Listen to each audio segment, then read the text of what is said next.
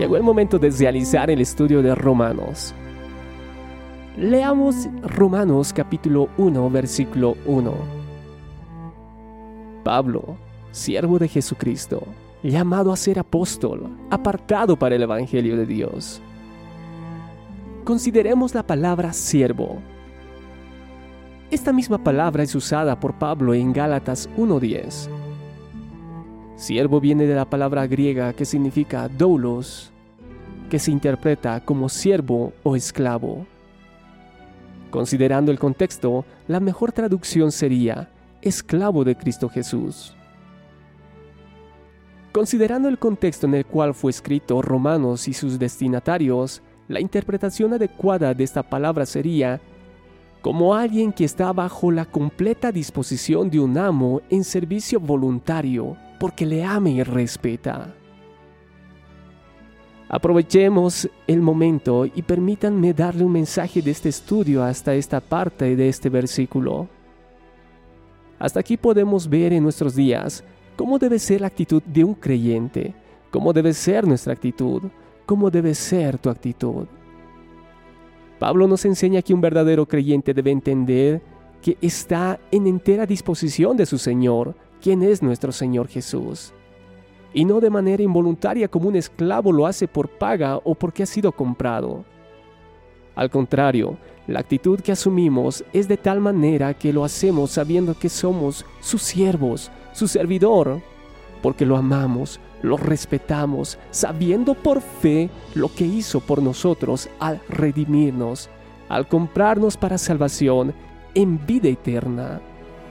Esta es la actitud que se refleja cada día obedeciendo su palabra, llevando el Evangelio, mirando la cruz de Cristo.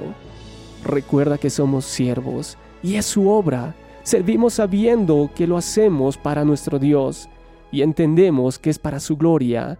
Debemos servir así en la iglesia, en el ministerio que el Señor nos dejó cada momento. Continuamos con el estudio de este versículo.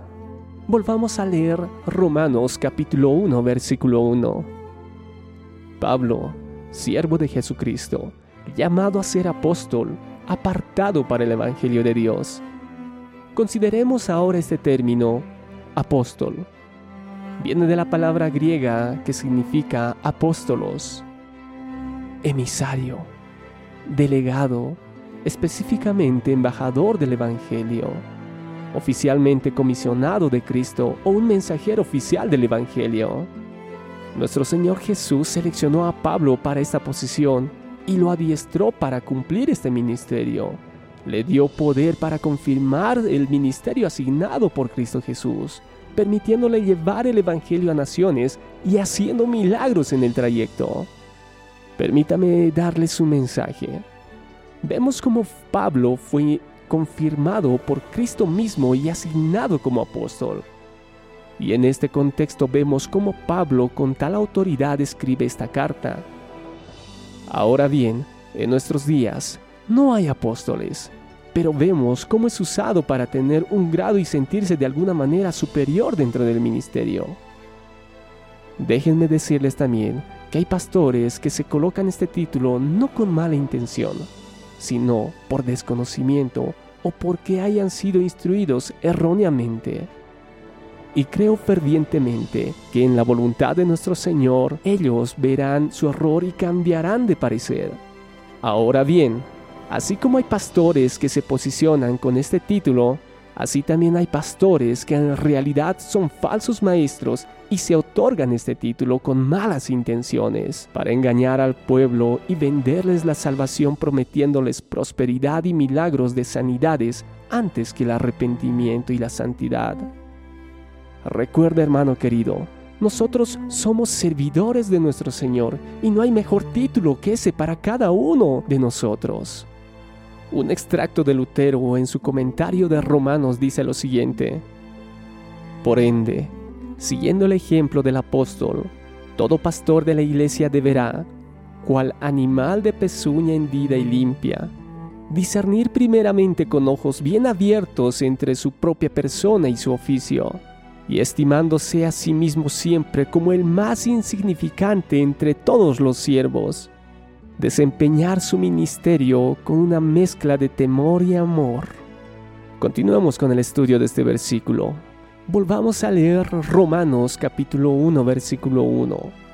Pablo, siervo de Jesucristo, llamado a ser apóstol, apartado para el Evangelio de Dios. Consideremos la palabra apartado. Este viene de la palabra griega apongmenos, entendemos que Pablo mismo dijo que era un fariseo de fariseos, esto etimológicamente. Ahora bien, esta palabra entiéndase mejor como separado, no para tradición oral de ese entonces, sino para el Evangelio de Dios. Pablo es separado para ser un instrumento escogido para ello. Consideremos la siguiente palabra de este versículo. Evangelio. Esta palabra viene del griego evangelium, que significa buenas noticias. El Evangelio es el mensaje de las buenas noticias de salvación en Cristo Jesús. La buena noticia que Pablo trae es de Dios. Esa noticia se originó en Él y su mensaje de que Dios perdona los pecados, librará del poder del pecado y dará esperanza eterna no solo se presenta como una oferta gratuita y generosa, sino que también es un mandato que debe obedecerse. Pablo se había consagrado por completo a la divulgación de este mensaje. Déjenme darles un pequeño mensaje a este punto. Vemos cómo Pablo es apartado específicamente para esta labor. Hoy en día, todo creyente debería tener esta palabra grabado en el corazón. Este es un mandato que debemos obedecer. Así como Pablo se consagró por completo en la divulgación de este mensaje, cada creyente debe estar consciente que debe divulgar el Evangelio en cuanto la oportunidad se le presente. En conclusión, finalizamos el estudio de este versículo y vemos, conforme al contexto estudiado, que Pablo se presenta de una manera que cualquier otro no se podía imaginar. Ante los creyentes de Roma, donde es dirigida la carta, se presenta revelando tres aspectos importantes acerca de él mismo acerca del ministerio que le fue dado, revela su posición como un siervo de Cristo, la autoridad del apóstol otorgado por Cristo y su poder con base al hecho de haber sido apartado para el Evangelio de Cristo Jesús. Ahora bien, este versículo fue minuciosamente realizado con el apoyo de estudios bíblicos de Romanos por Lutero, Matthew Henry, R.C. Sproul y John MacArthur, y los mensajes están en base al contexto el cual hoy vivimos. Te esperamos en el estudio del versículo 2 de Romanos.